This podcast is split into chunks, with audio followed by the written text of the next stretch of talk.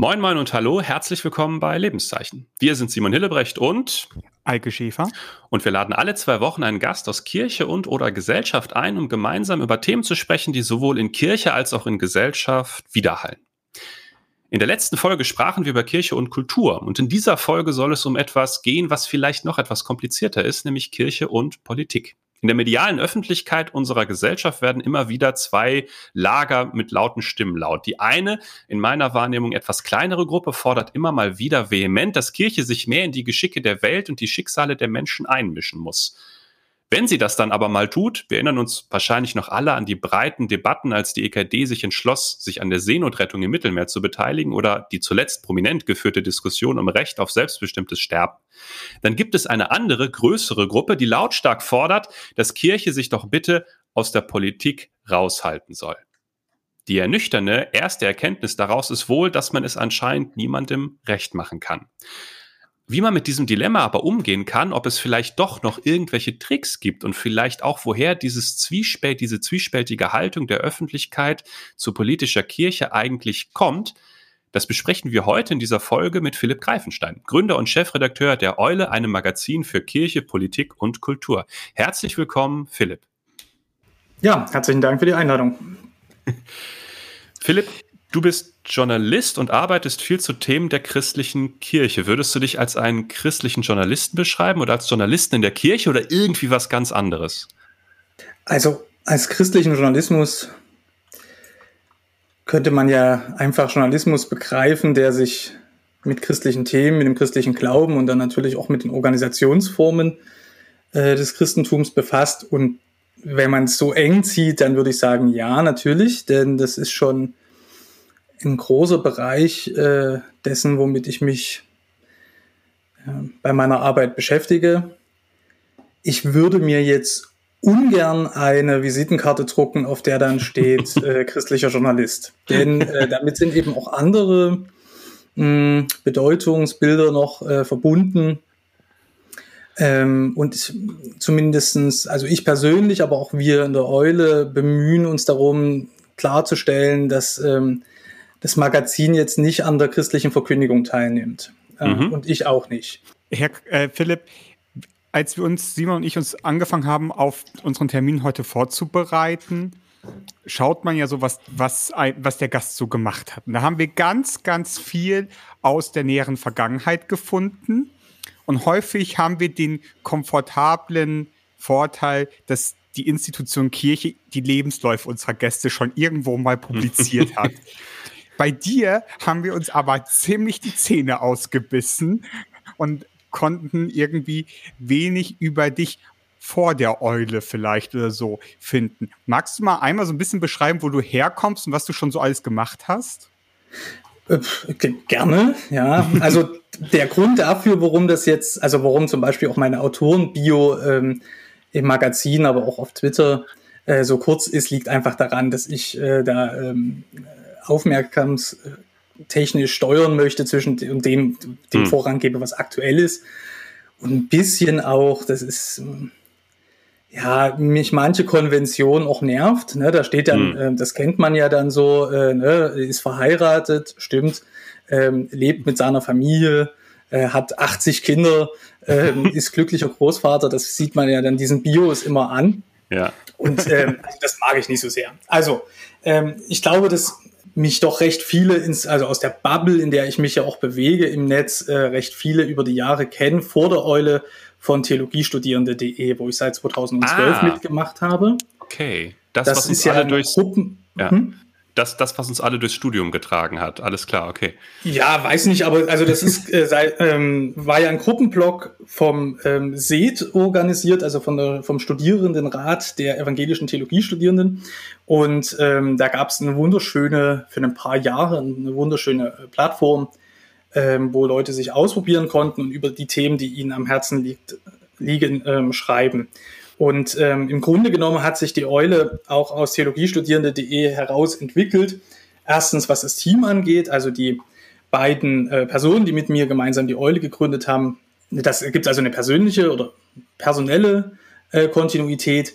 Und dann hat sich das auch inhaltlich von dort heraus entwickelt, denn ähm, ich habe immer mehr festgestellt, dass ich eigentlich nie über Sachen schreiben möchte oder schreib, schreibe, tatsächlich, die äh, irgendwie mit dem Theologiestudium zusammenhängen, sondern die also gesellschaftspolitisch oder eben religionspolitisch orientiert sind.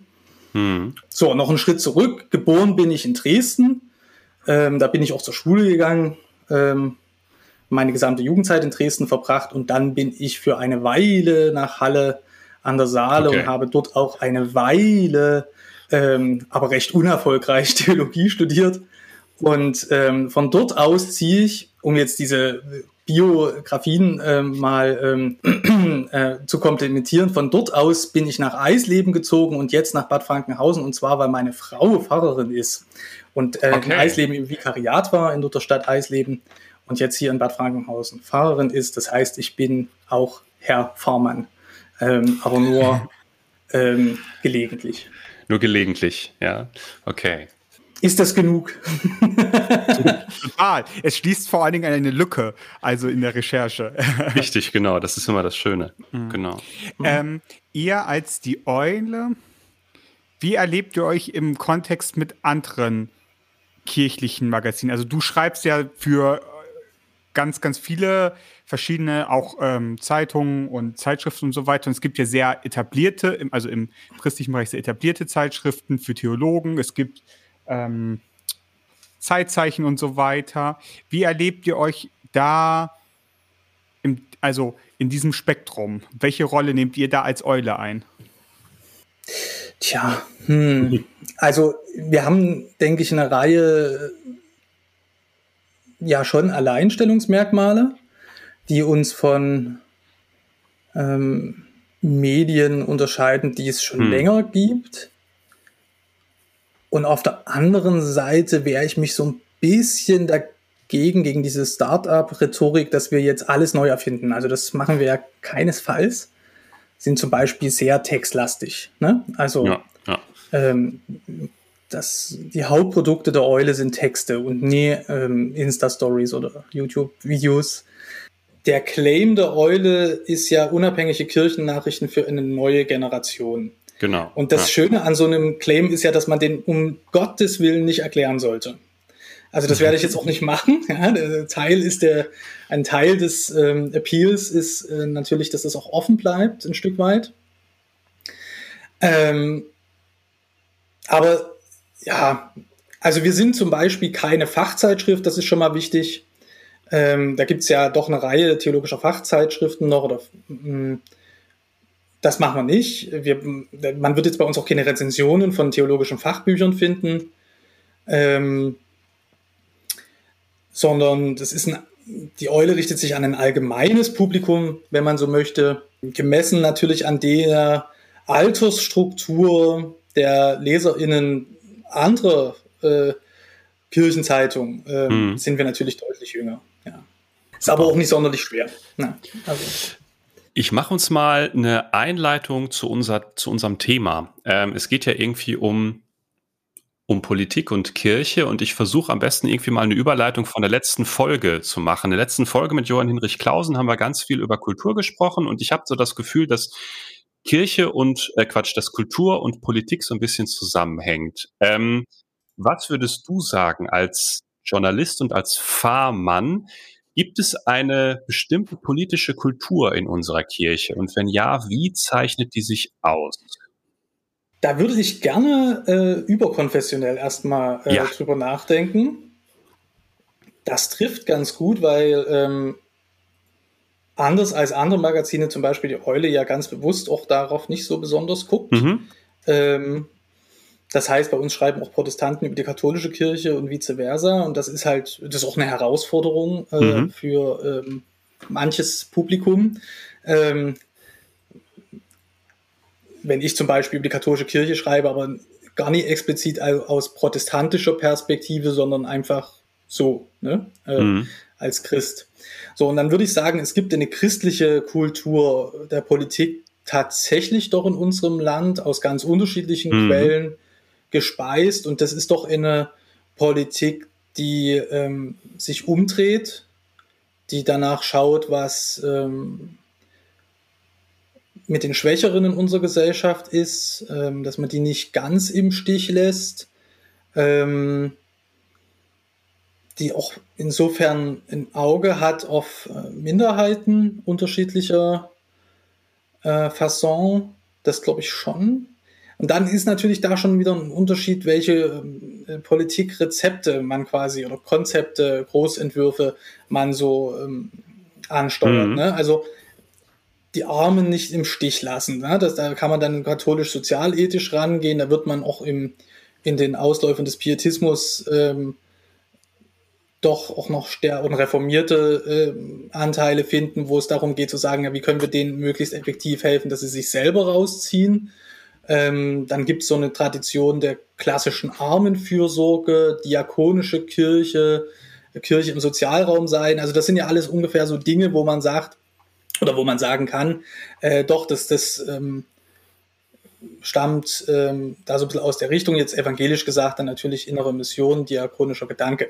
Na gut, äh, also das würde ich schon als allgemein christlich sagen und ich glaube auch die meisten Christen in Deutschland kriegen das gar nicht mehr auseinander dividiert, ob die jetzt nun mehr von der katholischen Soziallehre oder von, ähm, an, von diakonischen Gedanken oder sowas äh, beeinflusst sind. Und vieles davon vermittelt mhm. sich ja auch biografisch. Ne?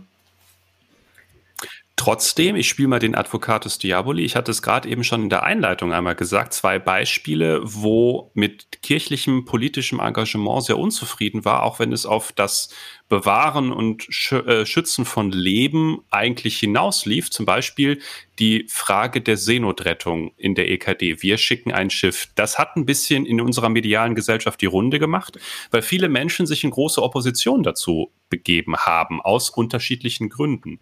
Ist das ein Widerspruch zu dem, was du gerade gesagt hast, oder lässt sich das irgendwie erklären, dass auch Christinnen und Christen hierzulande sagen, ja, wir hätten gerne diese, diese, diese soziale Form von Politik in der Kirche, aber nicht in der Form, dass tatsächlich Menschen im Mittelmeer vor dem Ertrinken gerettet werden? Also, ich beschäftige mich ja seit einigen Jahren mit ähm, dem rechten Flügel äh, des Christentums in Deutschland. Mhm. Und ähm, das sind viele Schattierungen. Ähm, ich glaube, die meisten sind auch vermittels ihrer Selbstaussagen ähm, da der Überzeugung durchaus gut christlich äh, zu argumentieren. Hm. Also zum Beispiel ähm, ganz häufig äh, findet man eben so eine Formulierung, ja, ähm, die sollen jetzt mal nicht alle herkommen. Ne? Wir haben ja hier selber Arme und Kranke, um die man sich äh, kümmern sollte. Okay. Und daran angeknüpft eben, die sollen mal dort bleiben, die Fähigen, äh, dass sie sich in ihren Herkunftsländern ähm, dann kümmern um den Aufbau von Staatlichkeit und äh, bürgerlicher Gesellschaft etc. Ja, so. Das Problem ist halt nur, also das kann man ja auch sehr gut so ähm, vertreten und das ist äh, absolut legitim, finde ich auch. Nur, ähm, wofür jetzt vielleicht äh, da bei den Christen manchmal die Sensibilität äh, fehlt, ist, ähm, wo sind die argumentativen Grenzen? Mhm. Ja? Also es hat ja auch eine, ähm, ähm, das hat dann andere inhaltliche ähm, Begründungen. Ne? Also der völkische Gedanke ist natürlich ein anderer, wenn man dann sagt, ja, äh, äh, die sollen jetzt eben nicht bei uns hier sein, hier lebt unser Volk und unser Volk ist ähm, ganz klar definiert durch, durch einige Identitätsmerkmale und die entsprechen dem nicht. Ne? Mhm. Ähm, das hört man doch immer noch sehr selten auf der christlichen Rechten. Dann hört man eher solche Sachen, wie die sind, die passen nicht zu unserer Kultur. Ne? Und da ja, kommt dann ja. das, was äh, äh, dieses ominöse christliche Abendland ins Spiel. Ja? Genau. Ähm, ja, also ich glaube, dass sich viele Leute, die, ähm, die jetzt gegen die Seenotrettung äh, sich geäußert haben, ähm, das sind ich glaube, viele Leute doch nicht so reflektiert, wie sie vielleicht für sich ins An, in Anspruch nehmen sollen. Das ist viel Gefühl. Ähm, da ist auch das Gefühl, selber nicht mehr gehört zu werden, das Gefühl auch nur, hm. ähm, äh, also die Möglichkeit, selber verlustig, äh, von, verlustig zu gehen von Bedeutung äh, und ähm, Anerkennung.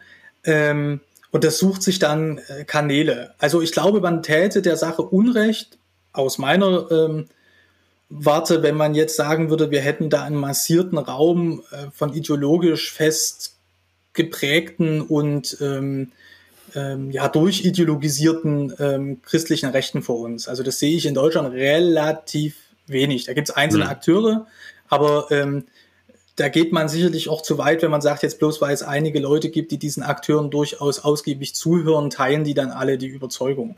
Ähm, jetzt ist meine Antwort schon so lang, aber ein schönes Beispiel dafür ist eigentlich der Pfarrer Olaf Latzel jo. aus Bremen. Bremen, ja, genau, ja. Der ja im Netz ähm, doch durchaus viele Zuschauerinnen und äh, Zuschauer findet und HörerInnen. Ähm, also es gibt eine Gruppe, die man ganz klar äh, definieren kann. Das ist halt, sind halt schon die Gruppe der älteren Männer, ja. Ähm, also nicht, dass die jetzt überwiegend ähm, äh, konservativ äh, christlich wären, aber ähm, da gibt's halt einen höheren Prozentsatz äh, dieser Überzeugung als in anderen, in, in, Alters, in anderen Altersgruppen, also einen deutlich höheren Prozent. Aber dennoch sind, dennoch sind leider vielleicht als Negativbeispiel Gemeinden, also evangelikale Gemeinden oder diese radikalen Gemeinden, wie auch immer man sie nennen möchte, ja, was politische Positionierung betrifft, häufig zum Beispiel viel, viel klarer als unsere Landeskirche? Oder sind sie nur radikaler? Nee, ich würde schon sagen, dass die klarer sind. Insofern, als dass die ähm, Politikinteressen von Evangelikalen ähm, ja nicht uferlos sind. Und da kann man auch in den Kanon der Politikinteressen nie einfach irgendwas Neues aufnehmen, ähm, sondern mhm. das ist halt ähm, ziemlich traditionell. Ne? Ähm, also Schutz des ungeborenen Lebens, traditionelle Familie, Mann, Frau, Kinder, ähm, Heteronormativität sowieso, ähm, also Ablehnung auch von äh, LGBTQI-Anliegen gegen Gender Mainstreaming, weil es immer die Frage ist, ob die Leute wissen, was das eigentlich ist. ähm, und ja, so verantwortlicher, guter Staatsbürger sein, ähm, und äh, Christenverfolgung spielt noch eine Rolle als traditionelles Politikinteresse von Evangelikalen. Ja, so, dann hört es aber schon recht bald auf. Ne? Mhm. So, und dann kann ich ja in diesem eng abgesteckten Bereich, wenn ich da aktiv bin, äh, das auch sehr deutlich formulieren und äh, bewege mich immer auf vertrauten Terrain. Und ich glaube, so geht es ähm, vielen Evangelikalen. Es ist auch so, dass ähm, auch da muss man äh, sagen, das ist manche Gemeinden warten darauf, dass bestimmte Buzzwords gesetzt werden. Ja? Und wenn der Satz dann gesagt ist, dann ist es auch wieder gut. Also man äh, sollte nicht meinen, dass nur alle Evangelikalen, also A, sind es sowieso nicht so viele in Deutschland, 1,8, 1,9 Millionen, ähm, dass die jetzt irgendwie permanent äh, äh, politisch unterwegs wären. Das, hat, das ist zwar stärker geworden in den letzten Jahren, auch in Deutschland, aber viele sind einfach zufrieden und wollen so bestimmte Buzzwords hören. Ne? Also wenn der, es soll klar sein, dass der Pastor der Gemeinde natürlich, also hier absichtlich nicht gegendert, mhm. ähm, äh, dass der Pastor der Gemeinde äh, eben pro ähm, Lebensschutz ist und ähm, und dass der auch äh, das mit der Christenverfolgung auf dem Schirm hat und das in Fürbitten vorkommt. Und dann ist aber auch gut. Also die, ähm, ja, ähm, genau. Ähm, das ist sicherlich Teil der Antwort und im Umkehrschluss fällt es dann jetzt eben den Mainstream-Evangelischen eben äh, manchmal auch schwer, sich zu fokussieren. Also ja. wenn man sich anschaut, mit welcher Themenvielfalt sich eine normale evangelische Landeskirche in den unterschiedlichen Fachstellen, Arbeitsstellen, ähm, Gruppen, Vereinen, ähm, Dienststellen, was auch immer, Referaten äh, überhaupt. Also da ist ja eine wahnsinnige Vielfalt, womit sich beschäftigt wird. Übrigens auch sehr häufig auf sehr hohem Niveau. Also das ist, mhm. das ist einfach auch eine Ressource, das muss man ähm, ganz deutlich ähm, sagen, ob das nun die Entwicklungspolitik, Klimapolitik ist, ähm, Menschenrechtsfragen, Flüchtlingsfragen, das sind ja alles Sachen, wo auch Kompetenz herrscht in den Kirchen. Aber es ist halt eine so wahnsinnige Vielfalt, dass es natürlich dann irgendwie schwer wird, daraus dann irgendwie, irgendwie Kampagnen äh, zu, machen, zu machen, die in der Öffentlichkeit wahrgenommen werden. Also es bräuchte eigentlich eine Fokussierung, wenn ich dich richtig verstehe. Das ist der Vorteil der Evangelikalen äh, oder das ist, das, das ist die Agenda der evangelikalen Gemeinden, dass sie nicht versuchen, breite politische Themen zu setzen, sondern sich immer nur auf die gleichen Sachen konzentrieren und die politisch wahrgenommen mhm. werden. Wohingegen jetzt die Landeskirchen beispielsweise sehr viele Eisen im Feuer haben und dadurch eine gewisse Beliebigkeit herrscht. Ja, ich meine schon, dass ähm, die evangelische Kirche da auch schon längst auf dem Weg ist, wenn man sich die mhm. Zukunftsleitsätze von dem, vom letzten Jahr anschaut, mhm. gibt es ja, den habe ich auch in der Eule schon aufgenommen, diesen Satz, ähm, äh, dass wir weniger, ähm, naja, das heißt nicht weniger sich äußern, sondern dass man, also wenn man sich politisch äußert, das ganz deutlich eben auf die, ähm, auf das eigene, also auf das Evangelium zurückzuführen ist. Äh, die wissen das auch, dass das ähm, dass der Misserfolg bei der Themensetzung und beim Durchdringen der Gesellschaft mit den äh, kirchlichen Anliegen ja da ist. Und mhm. deshalb ist bei denen auch, dann schauen die hin und sagen, woran könnte das liegen? Und ein Grund ist natürlich schon, dass man das Gefühl hat, Mensch, die äußert sich aber zu viel in die Kirche. Was hat das jetzt eigentlich mit denen im Kern zu tun? So, und wenn genau. man jetzt möchte, das gelingt halt den Evangelikalen ganz gut. Ne? Also die kriegen das immer hin zu sagen, und das Thema ist für uns relevant, weil. Im Endeffekt ganz kurz, schnell abgekürzt, weil das der Herr Jesus uns befohlen hat. So ja? gesagt hat, genau. Ja. Ja, ähm, aber das ist natürlich, da ist der, der Anweg jetzt nicht so lang, wie wenn man jetzt zum Beispiel sagt, die evangelische Kirche ist gegen die Kernkraft, weil wir für die Bewahrung der Schöpfung sind und weil es da seit 30 Jahren Synodenbeschlüsse zu gibt, wo wir gesagt haben, zur Bewahrung der Schöpfung gehört die Atomtechnik nicht mit dazu. So, und dann kommen dann alle Widersprüche auf die evangelische Kirche zu, die ganze Komplexität des Problems weil mhm. jetzt zum Beispiel ja auch sich andeutet, wird schwer mit, dem, mit den Klimazielen, wenn man eben weiter Kohle verstromt, wogegen ja evangelische Kirche auch noch ist. Ne? Genau. So, und dann, wenn man sich jetzt einmal dann eben damit beschäftigt und dann wirklich auch tief eindringt und die ganzen Referate in der evangelischen Kirche ja den Anspruch haben, nie irgendwas zu sagen und auch nie einfach nur platte, Formul äh, platte Forderungen zu stellen, sondern eben ähm, ein wirklicher auch äh, kompetenter Ansprechpartner für die Gesellschaft zu sein, dann wird es eben auch differenziert, dann wird es kompliziert, dann wird es ähm, auch zum Teil eben äh, dilemmahaft, ja, insofern als dass man sagen kann, wir sind wir gegen wir sind gegen die Kohle, wir sind auch gegen die Atomkraft. Eine Lösung haben wir auch nicht, ja. Hm. So und dieses äh, also das ist so ein bisschen, das ist natürlich ein, ein gemachtes Problem, das wird sich ähm, auch nie einfach auflösen lassen. Ich würde mir jetzt jedenfalls nie wünschen, dass die evangelische Kirche in ihrer Breite und die katholische Kirche in ihrer Breite jetzt sich nur noch auf einfache Sätze ähm, ähm, begnügen, weil, und ich glaube, das ist noch nicht ausreichend deutlich ähm, geworden, es ist natürlich auch die Enthaltung von politischen Äußerungen in eine politische Tat. Also mhm, das ist genau. ähm, ja. ähm, die platteste Forderung ist ja die, äh, von dir vorhin schon erwähnte, die Kirche soll sich mal nicht so politisch einmischen ja, oder soll man weniger mhm. Politik machen. Das ist ja, also A, auf diesen Satz kann man ganz schwerlich irgendwie wirklich eingehen. Das ist so ein äh, Stoppsatz eigentlich, ja. Äh, und das andere ist, äh, auch wenn ich mich nicht politisch äußere, äußere ich mich ja äh, politisch. Politisch. Insofern, genau. als das deutlich wahrgenommen wird, zu was sich die Kirche dann äußert und eben zu was eben auch hm. nicht. Ne? Du bist jemand, der sich, der immer mal wieder vor, ich habe ja am, Eingang auch gesagt, es gibt die zwei, die zwei großen Gruppen. Die einen, die sagen, Kirche soll sich weniger politisch äußern und die andere Gruppe, die sagt, äh, Kirche muss sich mehr politisch äußern.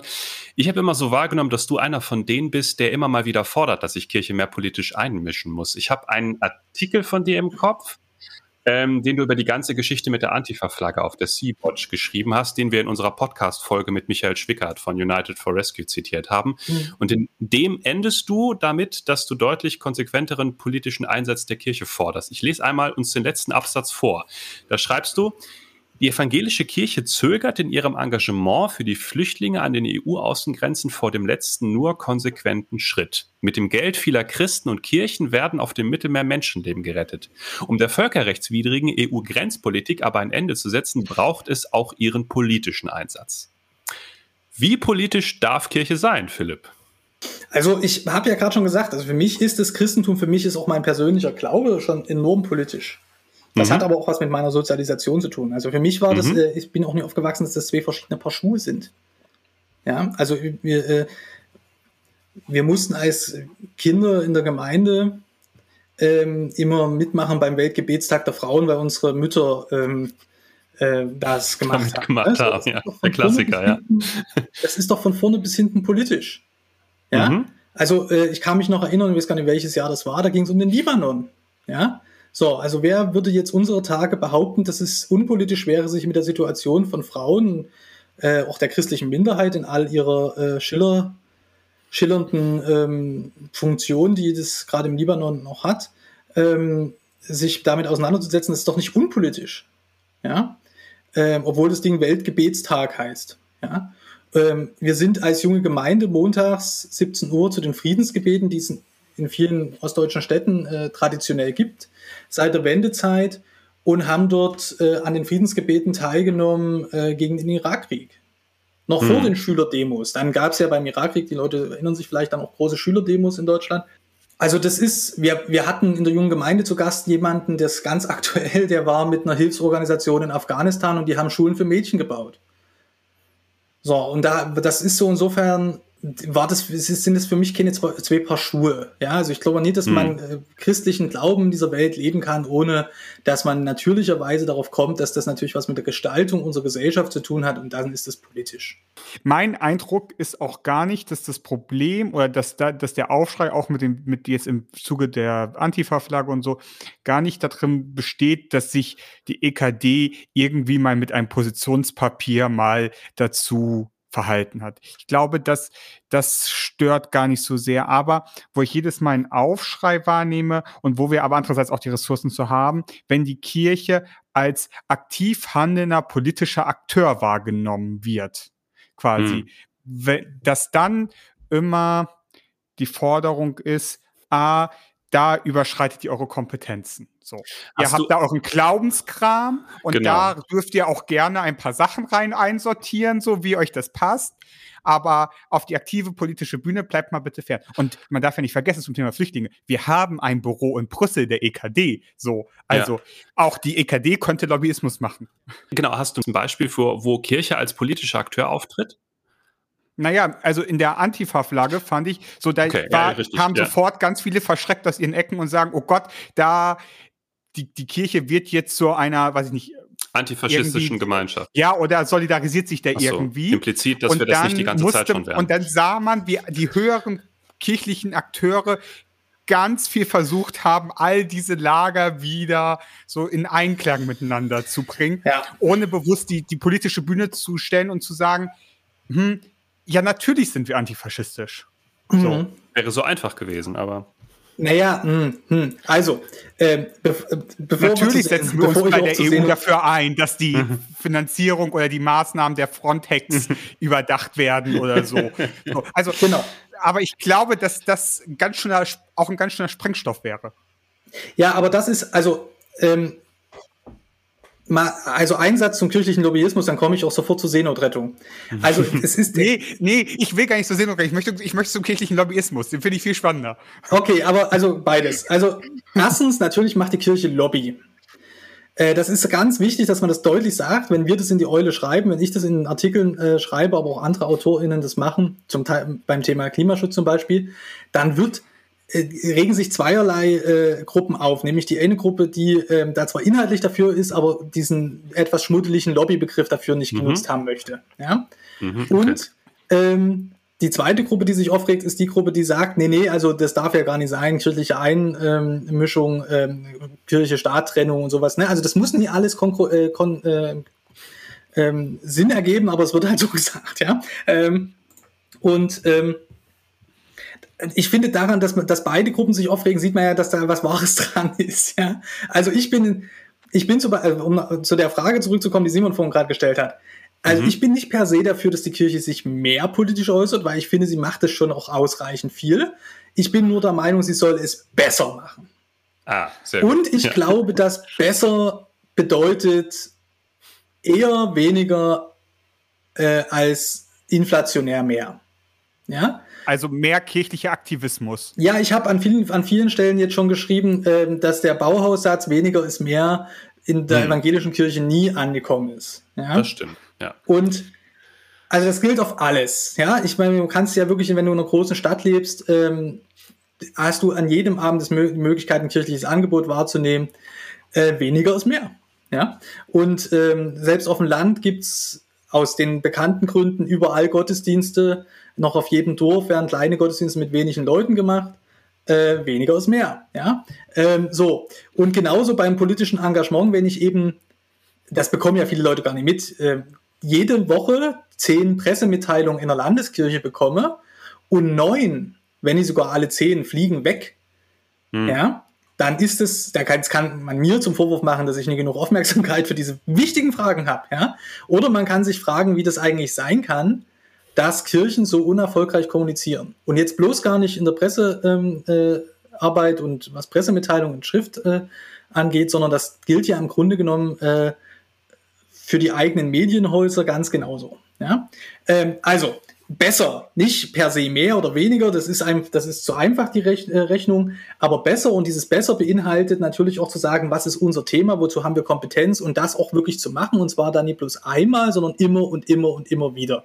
Und damit gehen wir jetzt dann mal zur Seenotrettung, denn das ist dort passiert. Also das sind ja Leute, die sich wirklich auskennen, ne? die den Kirchentag mhm. äh, mit diesem Thema befasst haben und ähm, sich dann auch im Rat äh, weiter äh, dafür ähm, äh, eingesetzt haben. Und das sind Leute, die können Politik und das sind Leute, die können politische Kampagne und die sagen das auch nicht nur einmal, sondern wenn man sich diese ganze Vorgeschichte von United for mhm. Rescue mhm. anguckt, die geht ein paar Jahre und da ist immer wieder auf den Kirchentagen äh, sind die Forderungen formuliert worden, also nicht bloß erhoben und mal transparent, sondern formuliert, da wurde auch die Arbeit investiert für Resolutionen auf dem Kirchentag, da wurden Veranstaltungen, die das äh, beförderten ähm, und verankerten, ähm, organisiert und durchgeführt, tatsächlich auch nicht bloß mal angedacht, ne? oder wir müssen darüber mal weiterdenken oder was auch immer diese evangelischen Formulierungen sind. Genau, ähm, ja. So, da haben also Leute sich auf den Weg gemacht, um mal evangelisch zu sprechen, und die haben das wirklich durchgezogen. Ne? So, also das ist eine richtige, im positiven Sinne Kampagne, finde ich vom handwerklichen Sinne super gemacht. Ja, und ähm, dann sind halt doch Fehler passiert, insofern als die Leute, die das ähm, ähm, auf dem Kirchentag stark gemacht haben und die die EKD zum Handeln bewegen wollten, natürlich nicht denen ihr Job war zu sagen, äh, was die EKD kann und was nicht. Und das hat die EKD, hätte das an der Stelle und der Ratsvorsitzende Heinrich Bedford Strom hätte es an der Stelle von vornherein klarer machen können. Nee, nee, die EKD schickt das Schiff nicht. Ähm, aber das ist halt am Anfang so durcheinander geraten. Da hieß ja. es dann doch, wir machen das jetzt irgendwie. Genau. Und dann ein paar Monate, also in Lebenszeit ja nur ganz wenig, ne? Vom, vom Sommer bis zum November zur Synode in 19 in äh, Dresden hieß es dann schon, nee, nee, also nie wir schicken das Schiff, die evangelische Kirche ist keine Reederei, war dann so der stehende Satz, sondern wir machen das in einem großen zivilgesellschaftlichen Bündnis. So, und hätte man das im Sommer schon gesagt, dann hätte man sicherlich weniger Leute an der, ich sag jetzt mal, ein bisschen äh, flapsig an der Backe gehabt, die mhm. der Überzeugung waren und der Überzeugung ja bis heute sind, dass diese Seenotrettungsschiffe direkt aus dem Kirchenamt der EKD geführt werden. So, es gibt so Dinge, also die, die ich, sind eben natürlich. Bin nicht so, also, ich, ich finde, das hätte man nicht machen sollen. Also ich bin da nicht klar. Also ich finde das, also vielleicht hätte man das so ein bisschen mehr betonen, vielleicht schon noch mehr betonen sollen, zu sagen, wir schicken das Schiff. Wir haben da die Startfinanzierung gegeben. So, also, weil es ist wieder, ähm, weil dann wäre es wieder, wir schicken die Pressemitteilung raus, nach Synode haben wir uns am, äh, am Bündnis United for Rescue nun beteiligt und schreiben es in unser Kollektenplan rein. So, ja, toll, die EKD unterstützt jetzt irgendeine Flüchtlingsorganisation. Supi. So, wie ganz viele anderen. Ich finde, da wurde, das war viel konkreter und viel hm. politisch, also ich finde, da haben sie viel, viel mehr Profil gezeigt, als wenn sie gesagt hätten, ja, wir beteiligen uns demnächst auch mal an irgendeiner Finanzierungsrunde. Also da stimme ich dir völlig zu. Das ist gar nicht meine Frage quasi, weil ich meine, wenn die Kirche das gesagt hätte, ähm, mein Punkt war ja der zu sagen, da hätte man weniger von den Kritikern an der Backe gehabt. Ja? Ich wäre, wenn man der Meinung gewesen wäre, zu sagen, das will ich so haben, ich will, äh, also ich gehe das äh, voll, vollen Bewusstseins ein, dass die es kritisieren machen, dann hätte man das auch machen äh, können. Nur in der Realiter-Situation, die wir 19 und dann teilweise auch 20 noch hatten, ist ja die, dass die Kirche sich da selber über sich selbst ein bisschen erschreckt hat. Es ist jetzt auch, genau. es ist ja auch nicht so, dass über Tausende wahnsinnig viele Leute deswegen ausgetreten werden. Die treten so und so aus und die ähm, äh, Situation, die wir ähm, haben, da gibt es eine erste Untersuchung äh, der westfälischen und ähm, württembergischen Landeskirche zu den letzten Kirchenmitgliedschaftszahlen von mhm. diesem Jahr. Und da sieht man, dass also unter 40 tritt niemand aus wegen politischen Gründen, jetzt mal ganz hart gesagt. Über 40, also deutlich auch über 40, ne, diese alten Männer, von denen ich gerade schon gesprochen habe, da gibt's einfach Leute, die sagen, nee, das passt mir nicht und deshalb trete ich jetzt aus. Aber das sind gar nicht so viele im Vergleich zu denen, die wir lebensweltlich und biografisch eben in dieser großen Gruppe von 25 bis 45 verlieren. Das ist hm. das Alter. Aber ich, aber ich habe auch die Gegenseite erlebt, wo, wo mir Menschen begegnet sind, die gesagt haben, boah, toll. Ja, da das, das habe ich auch erlebt, dass Leute gesagt haben, toll, die habe ich im Internet erlebt. Ich bezweifle, dass davon wahnsinnig viele Menschen äh, sagen, okay, da bleibe ich jetzt doch dabei. Schau, hm. das, also die, das erste Ergebnis von dieser Kirchensteuerbefragung, von dem, das sind ja nur wenige hundert Leute gewesen, das erste Ergebnis ist, ihr seid mir zu teuer für das, was ich rausbekomme. So, und da kann man sich ja. als äh, Christ, auch als hauptamtlicher Mitarbeiter äh, drüber ärgern, wie man lustig ist, nämlich das irgendwie skandalös finden, dass Leute in ihrer Kirche Mitglied sind, um auch noch was raushaben wollen. Ne? Aber so ist es halt. Und ich finde das persönlich schon gar nicht so kontrovers. Äh, nie, weil ich so der wahnsinnige äh, Neolib bin. Aber ähm, bei meiner Arbeit ist es zum Beispiel so, wenn das gar niemanden interessiert und niemand dafür zahlen will, dann ist es, nennt man das brotlose Kunst. Ja? Und Brotlose, ähm, ja. Nutzerorientierung, also ich sage jetzt nie bitte, dass alle nur noch Geld bekommen sollen, wenn, ihnen das, wenn das jemand gefällt äh, in der Kirche. Ne? Das hat auch schon gewaltige Vorteile, dass das bei Pfarrerinnen und Pfarrern zum Beispiel nicht so ist, sondern dass die auf die Kanzel gehen können und zumindest frei ähm, davon ähm, predigen können. Nur, ähm, es ist halt so, dass das zieht sich ja bis in die mediale Vermittlung und alle Medienangebote der Kirchen rein. Die absolute Abkopplung davon, dass das am Ende jemandem gefallen muss, und mit Gefallen meine ich irgendwas mit denen machen, so dass die sagen, das interessiert mich, ja. Ähm, die absolute Entkopplung davon sorgt dafür, dass man eben ganz viel am Publikum vorbeisendet. Und, mhm. ähm, und dass man sich im Grunde genommen nicht, also es gibt in der Kirche nach wie vor viele Leute, die sagen, das Thema ist wichtig, nicht die Leute. Naja, okay, wenn dir das Thema wichtig ist, dann wäre es wichtig, den Zwischenschritt noch zu gehen und zu sagen, wie, wie kann ich das mit Menschen zusammen machen? Ja. Ich kann mich ja auch ich, vor meine Kirche. Darf, darf, ich, also, aber, aber, vielleicht, aber vielleicht wäre es, also vielleicht ist es nicht über 40 sind es ein paar, die aus, aus politischen Gründen vielleicht austreten, aber viel, vielleicht wäre ein klares politisches Profil ein Grund für Jüngere zu bleiben. Nur so als These in den Raum gestellt, aber ich möchte es gar nicht ausrollen, denn es ist auch gemein von mir jetzt. Philipp, wann warst du das letzte Mal richtig stolz auf deine Kirche? Und warum?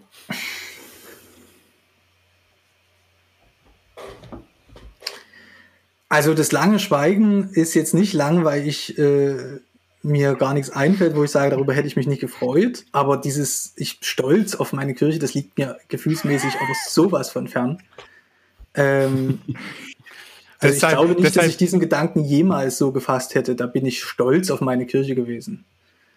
Nee, nie okay, ich auch, auch das hat mir der Kulturbeauftragte der EKD auch gesagt. Aber wann hast du das letzte Mal gedacht, boah, das habt ihr ja richtig gut gemacht. Da freue ich mich, eu eurem Verein irgendwie dabei zu sein. Und dann könntest du noch sagen, was, dein, was, was vielleicht deine Kirche ist. So, also vielleicht, deshalb habe ich das so bewusst offen gelassen. Ich, ich finde die Seenotrettung vom Prinzip her richtig. Ja. Mhm. Ähm, solange das staatlich liegen gelassen wird, beziehungsweise sogar staatliche und halbstaatliche Organisationen dagegen arbeiten, solange muss das zivilgesellschaftlich gemacht werden. Und äh, da bin ich auch sehr dafür, dass sich die Kirchen dafür verwenden und ähm, die Christen sich dafür verwenden,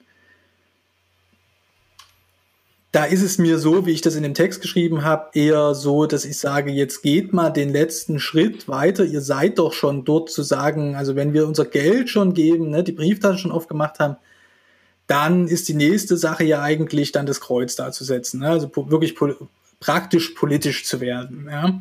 Und ja. das, weil du das EKD Brüsseler Büro jetzt gesagt hast, die sind da ja auch dabei. Das ist jetzt nicht so, dass die da völlig untätig auf ihren Händen sitzen würden. Aber ich würde mir wünschen, dass die ähm, ähm, die Kirchen Europas äh, da sich stärker noch ähm, einmischen. Wir haben ja Kirchenbünde in Europa, ähm, aber es ist jetzt auch nicht so, dass sie es nicht schon machen. Also man darf ja mal erinnern, Katholiken haben einen Papst und äh, es ist eine zentrale Botschaft seines Pontifikats äh, von Franziskus, also immer wieder auf die schwierige Situation der Flüchtlinge auch an den EU-Außengrenzen hinzuweisen. Also es ist jetzt nicht so, dass das nie passiert. Ähm, die Frage ist, wo kann ich jetzt bei denen, bei, dann sind wir mal ganz ehrlich, in Europa sind es die konservativen Parteien, die da sperren. Ja. Mhm.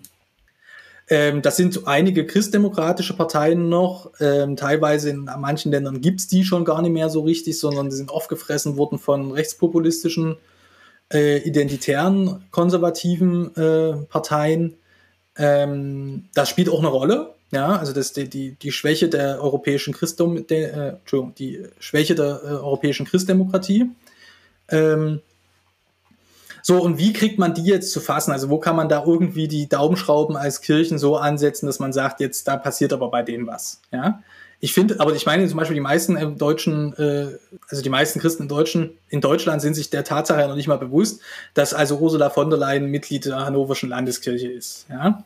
Und ähm, und Frau Merkel qua Wohnort natürlich in Nordkirche. Ja, so, also mhm. da ist halt äh,